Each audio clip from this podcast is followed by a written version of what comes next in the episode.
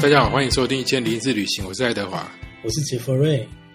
好，我们今天要来讲一个也是气象相关的，就是下雨。我们有讲过这种天文地理，好像有什么下雪，对不对？下雪啊，呃讲下雨，我觉得有点也是挑战那个题目啦，就是因为下雪，你总是会期待嘛。对，下雨听起来就是个很令人不开心的事情。对我们这种旅游从业人员来讲，就就会有各对各种就是需要发挥的地方，这样子。现在先讲啊，你你有想到什么地方是用下雨当号召的吗？就我们来这边就想要看下雨，啊，下雨当号召哦，好像没有，对不对？嗯你很难包装这件事情。好像没有，因为因为因为我只要是对啊，因为我只要是出门，基本上还是祈祷它不下雨。我长久下来，其实也已经习惯，就是说会有一个平均，比如说你通常一个呃十天行程里面，你要说十天都是好天气，不太容易。可能有两三天是阴天或下雨，就是那种这种这种就算了，很习惯，那都有办法处理。对，但是最痛苦的是碰到就是像那种海海岛类型的，比如说五天的海岛类型，就白去，对不对？他你如果五天都在下雨，那真真的是太难介绍了。我我有想到的是像西雅图吧，就是说嗯，有些地方是有雨都的称呼嘛，像基隆这样子，它你去势必会遇到下雨，对，因为它就是一年可能有两百八十天都有下雨，所以不是说当做号召，但至少你有这个期待，那你知道说去那边就是会遇到下雨这样子。对，那他就会有安排一些雨天做的事啊，比如说呃，大家都会去星巴克嘛，就是它的创始地在那里。对，那个有没有下雨嗯哼，影响不大，而且有下雨你可能会觉得更有情调，然后？就是在这个多雨的状况之下，然后有这个嗯诗情画意这样子。可是大部分的时候还是希望它天气好了，就像你讲这样，，对。当然，因为因为但雨雨天有雨天的气氛啊，但是你你是必须要拍照做取材的时候，嗯，当然是就是晴空万里，然后有最好是有大蓝天，那个是比较容易比较容易应对的天气状况嘛。你如果一直在下雨，下雨要拍的好，那是不容，那是比较有挑战性，知道吗？对啊。那还有一个状况之下，我觉得下雨可能还不错的。那我有遇过，就是算是我的嗯，旅游经历了。就我我常常讲说，我都会去那个就是赌博嘛，哦，OK，那美国就是拉斯维加斯，它是在沙漠里面的，所以你从那个加州过去，呃，中间是一整片的沙漠带，甚至还有一个那个石鼓国家公园，对，就是强调说什么都不下雨啊，然后里面嗯，因为又嗯那个又在地海平面以下几十几百公尺，所以东西都长不太起来。可是它每隔一段时间还是会有有可能会下雨，对，然后我们那一年去的时候，就是因为我这边住很多年了，就是遇到有一年就是下雨下到甚至淹水，那就变成是奇景，你知道吗？就是说大家为了看那个下雨，就会专程跑去那个国家公园。那那段时间就是真的可以看到很多地方有积水，嗯，然后有些地方会开出野花，很漂亮的野花哦。因为有一点是，包括国家公园，他们都不知道会开出什么样的花，因为它本来就是不会长东西的地方，所以它有些可能就是有那种种子或什么，反正就是在那边沉睡了很多年，它就长出来了。对，所以就有一些惊喜，就大自然的惊喜。可是你要说它它有多美丽也没有，但是它就是嗯，你知道那种本来没有，然后变成有，是一个很大的差距差距嘛，所以就有那个吸引人的地方。而那段时间听说那个入园人数也暴增，哦，OK，就是你比较没有像原来那么不舒服，因为因为对，常常夏天会热到五十度嘛，而且以前都还教你说，呃，这个刚好可以跟大家分享，就以前都有讲到记两个守则嘛。第一个守则是说，你进去这里面的时候，你轮胎可能会爆掉，所以他会建议你随时就是监测一下你轮胎的那个气压，如果太高的话，就是要放点气。嗯，然后第二个是说，如果你在里面不幸遇到汽车过热，该怎么办？是，对，因为你等脱掉来或什么都都有点有点慢，而且你怕车子整个烧掉，所以有时候他会呃不是有有些书就会跟你说，你就是把冷气都关掉，车窗都打开，把热气开到最大，哦，原来是这样做啊！听说这样子可以让引擎散热，对，而我不知道，也许嗯现在新的车已经没有这个问题了。可是我们以前进去之前，它都有一些那个安全守则在看这个。当然，当然这个就是跟下雨刚好是反面，就因为那个地方太不容易下雨了。嗯，然后它是呃有下雨的时候就变成是一个景点。我只能想要这样子。反过来讲，我觉得如果你常旅行的话，就一定会遇到下雨嘛。当然当然，嗯，那那除了说照片拍不好看之外，就要想办法在里面找到乐趣，这样。对，我觉得这是学到一个就是平常心看待这样子，就是哇下雨了，那本来就下雨没关系，因为你本来就很难就是整趟路都十全十美嘛，就你就是去想说，哎，你其实你有已经有几几有几天是好天气就已经是很很保佑了这样子，那剩下这几天就是用另外一种心情去感受这样。对啊，你记不记得我们去那个斯里兰卡那一次啊，就遇到下蛮大的雨的，嗯，也算也是有啊，也是有，因为好像那个南亚都有那种什么，就雨季啊跟干季的差别。对，那呃差不多七八月之后就开始就是雨季，我们那个去好像是十月，我记得。所以有的时候到了那个傍晚就下很大很大雨，然后甚至整个路都淹水。可是第二天起来又好像什么事都没发生过一样。就是东南亚地区，就是有个特有个特色，就是它常来得及，但是它很快就过去了。像那个印尼啊，然后或者是越南这些，有时候都蛮明显的，就是一下子就来，但是它不会下很久，然后下完之后也蛮舒服的。对啊，那那个时候就刚好可以去找地方就避雨休息一下，喝一下咖啡，所以也是有这个有这个好处，或者说你本来就安排一个室内的活动，什么博物馆这种就没差这样子，或者早点回饭店休息。不过我记得我们那一次是有好像困在某个地方，那当然后来火车也没有搭到嘛，因为火车是因为罢工吧？嗯，主要是罢工啦，可是好像也也因为下大雨，有些我记得我们本来好像有一段路。对本来要开比如五个小时，可以开成七个小时之类的。啊，对对，我记得是这样。但是这就是那个从业人员跟旅客差别的地方，因为我们去啊，我们行程被缩短或被拉长或干嘛，我们其实都没有什么抱怨。但是真实世界里啊，如果你带团遇到这种状况啊，就是可能要赔钱这样。比如说哪个路线对，因为你你可你应该蛮常遇到的。有啊有啊，就是要写一个切结书嘛。切结书就是说，呃，如果大家都同意的话，我们今天这个行程换成什么，然后就回去不会追究旅行社的责任。是啊，另外一种就是要谈判了，比如说，哦对，这个跟那个行程差多少钱，我们今天晚上补什么？但是你就是要拿到每个人切结书，口头也可以啦，因为像有 Line 嘛，然后 Line 群组里面可能就是大家会写说，哦，我同意，我同意，我同意这样子，然后截图下来。嗯，不然你就后患无穷啊！回来之后就会可以去那个屏保协会啊，说你少那个行程啊，然后要怎么退啊？其实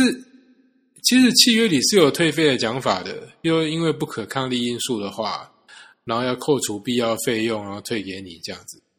我觉得像平常就是说，你如果平常就是一些一些景点，正是因为天后没有办法去的话，台湾的话哈，近年我比较印象中一些真的是闹得很大，常常都是因为游轮，游轮不能靠港。对假设我是四天行程好，我要靠两个港，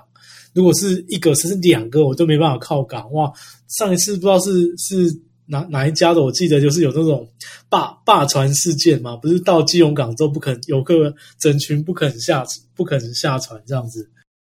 呃，你如果是比如说长城线好了，七天到十天的旅程，你如你如果说有一天的行程，因为天后不能进国家公园还是怎么样，那可能还是其中一个环节而已。那但是你如果说像游轮不能靠岸，这个这个有些人会觉得那跟他期待中的产品已经是跟没去是差不多意思一样的。完全是两回事，对，完全是两回事了。说到这个，我们很早就有录过游轮那一集，还不错。但是但是那一集就是音音效可能不是很好。可是你现在想想，游轮真的离我们好远哦，说不定游轮会是比较晚复苏的诶。可是现在台湾的都还在继续在走啊，这这现在还是这些就是离离岛这些目前都还在跑啊。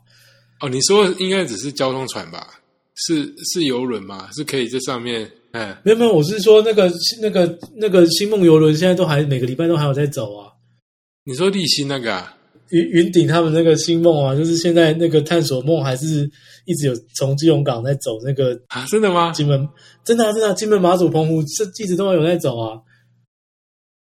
所以，我我现在也可以去搭游轮。可以可以可以，我三月的时候真的，我三月的时候坐的是第二趟嘛，他现在一直在，他一直已经卖到就是八九月，但是我不晓得最近因为疫情有严峻，会不会受到什么影响？这样，那在船上有什么事可以做啊？其实应该不能赌博吧？船上也是可以赌博，就是没有，就是船上的事情就是跟就是造就啊，船上的事情就跟他游人本来会做的事情一样，这样。哎，可是不是要到公公海才能赌博吗？就没差，只要船上就可以了。我我想想，是因为我们因为我是看他们有在对啊，他们都有在赌啊。因为我因为我是没有在赌的人，所以我没有。对对对，你不会注意这种事情，对不对？我没有进赌场，但是其实但是，对对对，因为因为我我我是我是三月多的时候去做的。对。然后，因为他今年就是从三，今年有两艘船会走，会走台湾这个航线，一个是星梦，然后就是蓝宝石公主嘛，是好像五月六月要来嘛。然后我我当时是探索梦今年航次的第二趟。呃，你说岸上观光当然没有什么问题。岸上观光其实你听基本马祖澎湖跟跟以前去其他国家意思道理一样，就没什么差别。对啊，因为就国内嘛，对啊。船上我觉得也没什么差别。你就除了说，除了说大家平常在船上内会戴口罩移动，然后餐厅因为没有，因为主要是因为他人数有控管，就是说，比如说他可以坐三千人的船，他现在只让你坐一千人这样子。去年是好像只能在。在一半，现在好像是今年开始是只能载到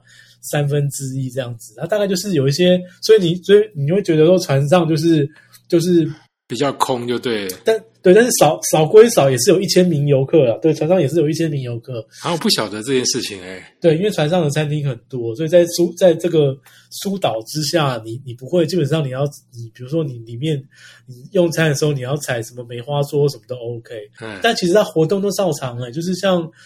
不外乎表演啊，什么健身 SPA，对那些什那些那些事情，那些事情，那些事情都还在，对，通通都照做，通通都照做。对，因为说真的，把你丢丢在一个海上，你也不晓得是哪里海啊。所以，所以为什么为什么那个到了那个港很重要？因为像早期很多在推那个冲绳啊，就是因为游轮购物没有限制那个重量，对对对对，所以很多人到冲绳去就是。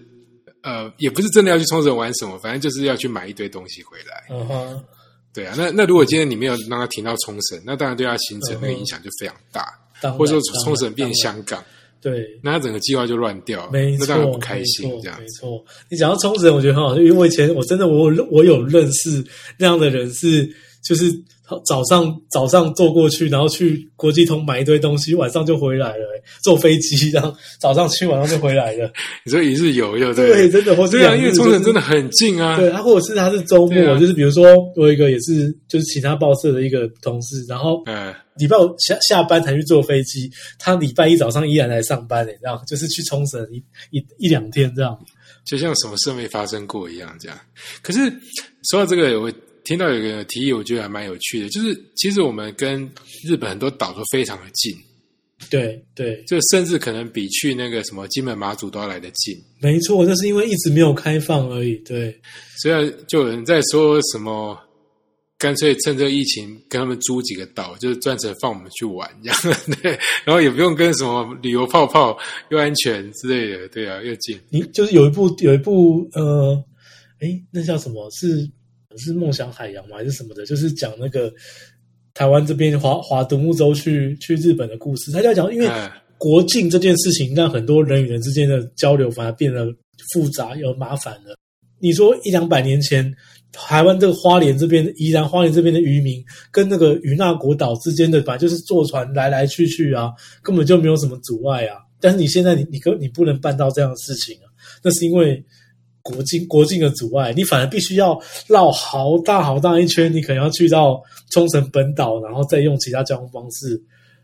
去到那些其实离我们非常非常非常近的岛上。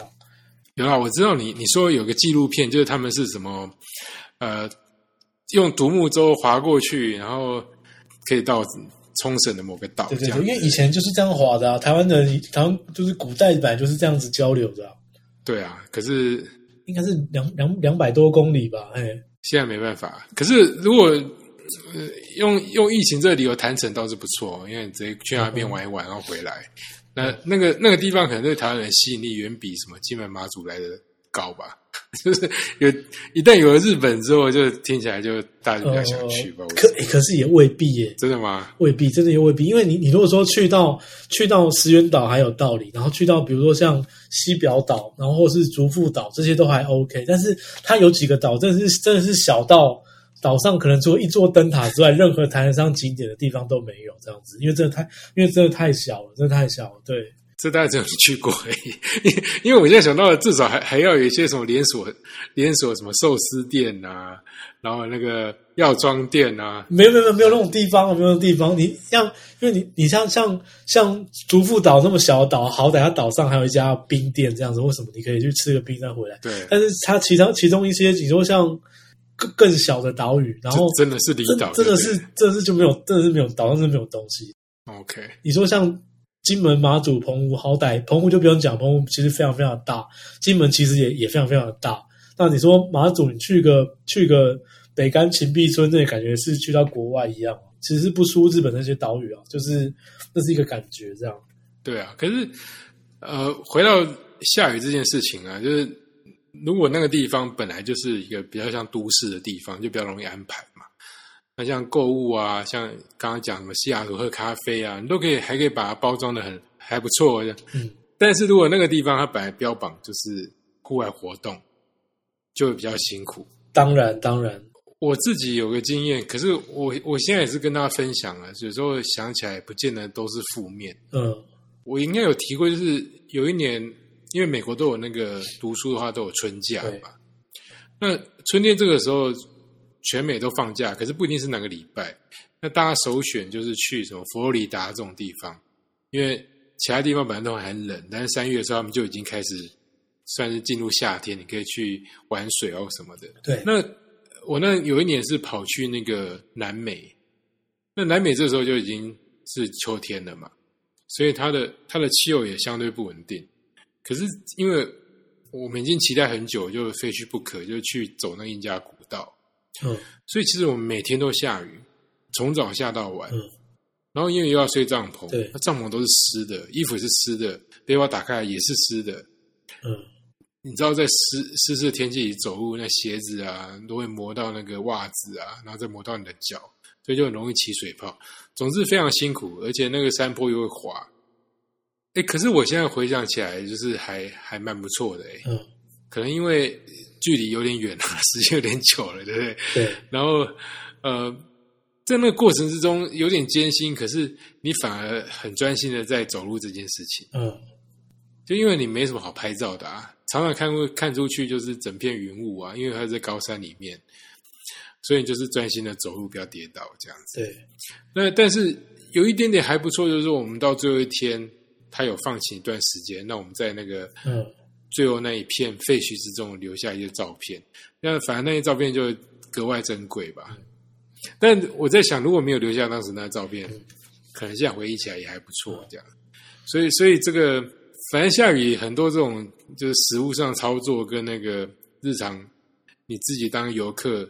它都是负面的因素居多。可是我觉得时间久了，可能就还好一点这样子。嗯哼，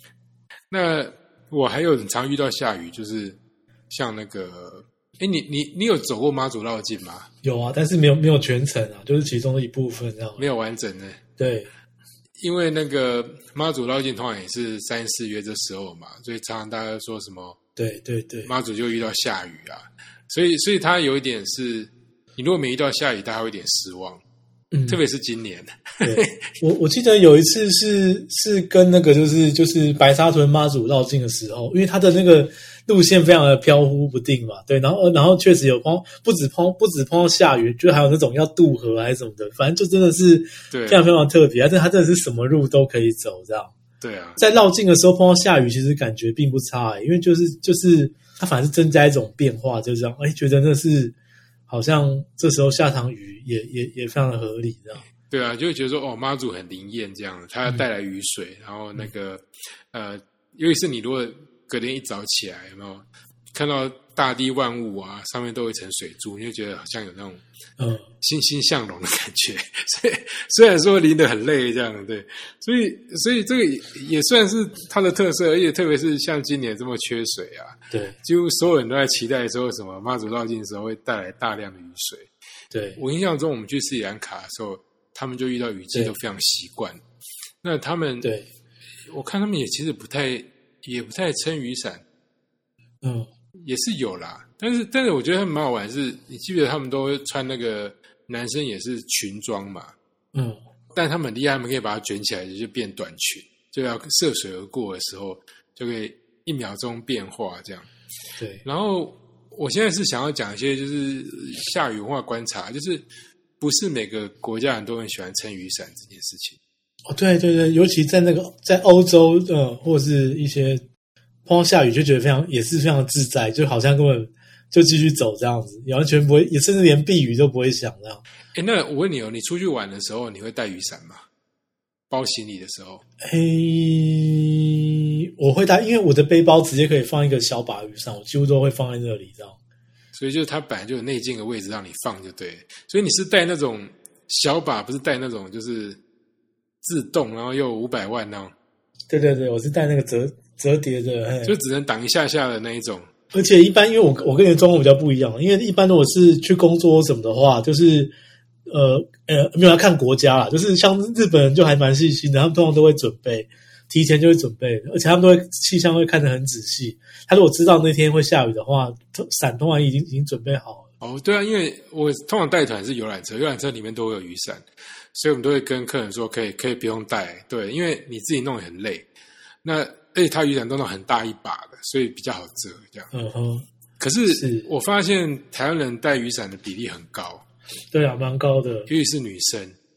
就是不管天气怎么样都会带，因为有时候可以当阳伞用。对，对，那那这个这个风格在西欧洲就很不常见，是没错。现在可能有一些了啦，但是呃，欧洲欧洲人他们就很普遍不喜欢用雨伞这件事情。嗯，那像那个像特别像伦敦这种，它本来就很会下雨的，对，他很多人就穿那种风衣，那件衣服就就是遮雨的。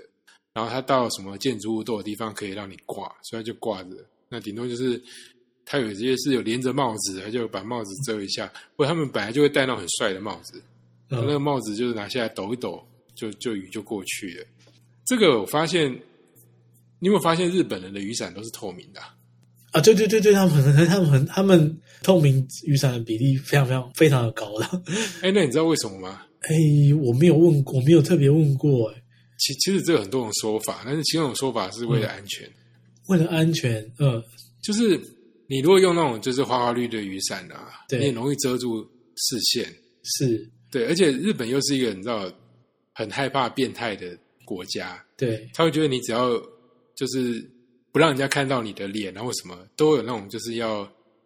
要犯罪的可能。真的，啊对，是我是说真的哦，日本有这种就是很嗯奇怪的社会、社会的主义的色彩，所以他们才会有那种规定，什么手机拍照一定要咔嚓一声啊，嗯，然后譬如说像日本那个汽车啊，它那个、